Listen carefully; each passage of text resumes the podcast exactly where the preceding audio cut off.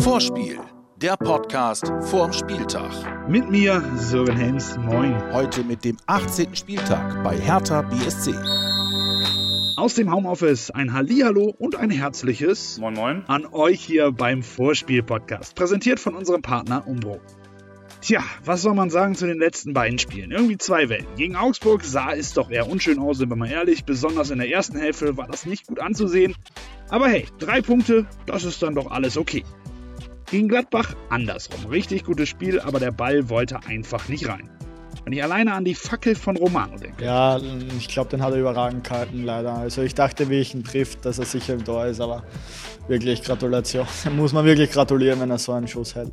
Tja, am Ende war Sommer und der Pfosten im Weg und das Spiel verloren. Da kann man sich von der guten Leistung einfach nichts mehr kaufen. Mega unzufrieden damit, dass wir nichts mitgenommen haben, weil wenn du in so guten Spielen dann nichts mitnimmst, das ist immer blöd. Aber was soll's, jetzt geht's weiter und das trotz alledem mit einer guten Stimmung. Also optimistisch auf jeden Fall. Vor allem, weil wir die letzten Spiele wieder gezeigt haben, was wir können und im Endeffekt will ich dort gewinnen und ja, ich glaube, das klingt uns auch. Aber bevor wir darüber sprechen, müssen wir nochmal zu Augsburg zurück. Zum ersten Einsatz von Beginn an von Felix Agu. Und ey, hat der Junge abgeliefert. Assist und dann, dass man auch noch das Tor macht, dann am Ende ist es ganz gut gelaufen, würde ich sagen. Kann man sagen. Aber über das Tor müssen wir nochmal kurz sprechen. Sich selber gegen Standbein schießen. So schießen nur die ganz, ganz großen Tore. Ja, deshalb musste ich auch ein bisschen äh, schmunzeln, als der Ball dann über die Linie gegangen ist. Äh, ich dachte eigentlich, da beim Torjubel kommen dann noch ein paar Kommentare, wie ich den mal reingemacht habe, aber waren eigentlich alle nur am Jubeln. So soll's ja auch sein. Hoffentlich auch wieder am Samstag um 18.30 Uhr in Berlin. Das Werder Lazarett. Schnell zusammengefasst, alles wie zuvor. Lücke, Ludde, Grosso, Eras und Voltemade fehlen. Alle anderen stehen bereit. Auch immer, vielleicht hatte der eine oder andere ja schon Sorgen, als er gegen Gladbach ausgewechselt wurde. Aber alles gut, der Wechsel war so geplant.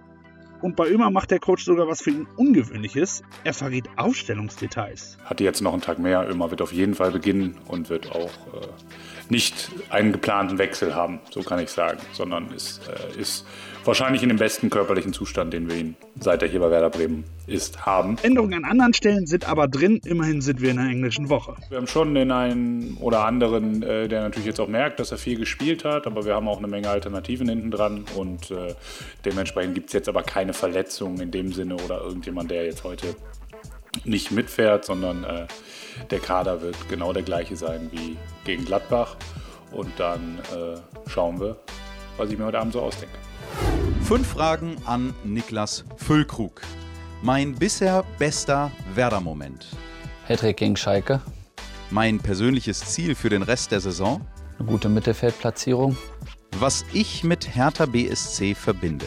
Eigentlich ein sehr, sehr schönes Spiel in Hannover bei 96, ähm, weil es das letzte Heimspiel der Saison war und wir wirklich ein ganz tolles Spiel gemacht haben und 3-1 zu Hause gewonnen haben. Mein fußballerisch größtes Vorbild. Gibt's nicht. Warum läuft's anders gegen Hertha als am ersten Spieltag dieser Saison? Weil uns das so nicht nochmal passieren darf. Gibt gar keine andere Möglichkeit. Die Gegneranalyse. Einmal haben wir alle durch. Wir fangen zur Rückrunde wieder vorne an mit Hertha BSC Berlin. Aber am besten anders als vor einem halben Jahr. Das Hinspiel war neben Union Berlin mit Sicherheit unsere schlechteste Saisonleistung bis hierhin. Das haben wir schon noch im Kopf. 1-4 gab es am ersten Spieltag gegen Hertha und das war eigentlich noch deutlicher, als es klingt. Definitiv. Das erste Spiel war, glaube ich, das mit eines der schlechtesten Spiele von uns und das wollen wir natürlich am Samstag besser machen. Aktuell taumelt die alte Dame etwas. Nur ein Sieg aus den letzten sieben Bundesligaspielen. In der Woche gab es ein 0 zu 3 gegen Hoffenheim. Hertha steht mit 17 Punkten auf Platz 14, ein Punkt und einen Platz hinter uns. Aber unser Coach warnt, das sollte einen nicht in die Irre führen. Wir spielen gegen eine Mannschaft, die natürlich individuell sehr stark ist, auch wenn sie mit Sicherheit, das sagen sie auch selber, nicht zufrieden sind mit dem, wo sie gerade stehen. Aber von der individuellen Qualität her ist es schon ja, eine Mannschaft, die da eigentlich überhaupt nicht hingehört. Ein besonderes Spiel wird es wohl für unseren Sturmtank Davy Selke, der hat ja noch vor einem Jahr beim Hauptstadtclub gespielt. Und auch im Hinspiel hat er getroffen, also der könnte besonders heiß sein. Ich finde, dass Davy schon jemand ist, der äh, im Guten aus Berlin weggegangen ist. Also er ist auch, äh, redet nur positiv über Hertha. Das muss man auch einfach klar sagen. Da ist kein Groll. Aber natürlich ist es für ihn schon ein etwas spezielleres Spiel als ein paar andere Spiele in der Saison. Und äh, gegebenenfalls, wenn wir das richtig kanalisieren können, äh, kann uns das morgen helfen, ja. Wo wir eben bei der Tabelle waren, lass uns doch mal einen Blick aufs große Ganze werfen. Eine Halbserie ist rum und Werder ist auf Platz 13. Elf Punkte vor einem Abstiegsplatz. Das ist in dieser schwierigen Saison einfach schon mal gut. Allerdings sind es aktuell nur noch drei auf den Relegationsrang. Ja, man muss auf der einen Seite natürlich sagen, dass der Mittwochabend insbesondere jetzt nicht gerade ergebnistechnisch optimal lief, aber man muss schon irgendwie auch mal damit rechnen, dass äh, Mannschaften, die unter einem stehen, auch irgendwann Punkte holen. Und das ist jetzt am Wochenende geschehen. Es ist natürlich so, dass der Abstand auf die ähm, direkten Abstiegsplätze doch schon eine gewisse Distanz ist, ohne dass ich da auch schon von Sicherheit sprechen würde. Ähm, auf den Relegationsplatz ähm, sind es drei Punkte und das deutlich bessere Torverhältnis. Das heißt, auch da ist das, was ich ja immer so skizziert habe, so, dass eine stabile Situation da ist, solange man nicht innerhalb eines Spieltages da äh, reinrutschen kann. Das halte ich schon zwar für rechnerisch möglich, aber sehr unwahrscheinlich jetzt am Wochenende. Wir machen weiter mit unseren Aufgaben. Am besten, wir gewinnen einfach unser Spiel gegen Hertha und dafür braucht es Anführer. Der Man to Watch. Ich weiß nicht, wie es euch gegangen ist, aber eine Szene ist bei mir hängen geblieben. Alle stürmen zum Schiri, aber Theo schiebt unsere Jungs weg nach dem Motto, Papa klärt das.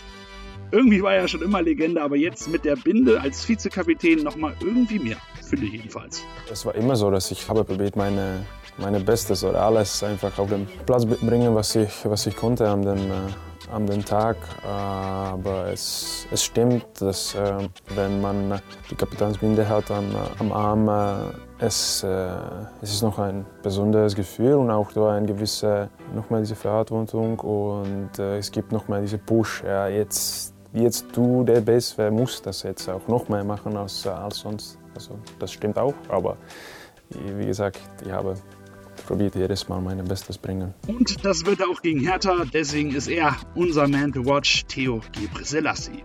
Und unser Vorspiel ist fast um, bleibt aber nur noch einer, nämlich unser Ailton. Viel Spaß damit. Das ist Kugelblitz, das ist Ayrton-Anekdote.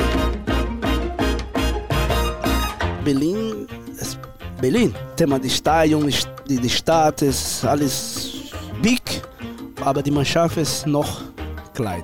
Das ist, das ist schade. Es ist eine interessante Stadt und, und Club auch. Ich weiß noch nicht, was passiert, aber ich muss mit Labadia ein bisschen sitzen zusammen und sagen, hey, hallo, was passiert, was los das? In Berlin, Bremen ist immer gut gemacht. Immer. Egal was Situation. Berlin ist ein Stadion für Werder Bremen, kann sein. Und wer Werder Bremen spielt in Berlin, ich weiß noch nicht, was mit dieser Mannschaft von Werder Bremen, aber das andere Spiel, das andere Motivation kann sein, Werder muss kämpfen mehr und äh, laufen mehr. Alles äh, in, in, in, in diesem Spiel in Berlin gegen Hertha BC Berlin, Werder Bremen ist andere Mannschaft. Du sagst, warum? Ich, keine Ahnung, was warum.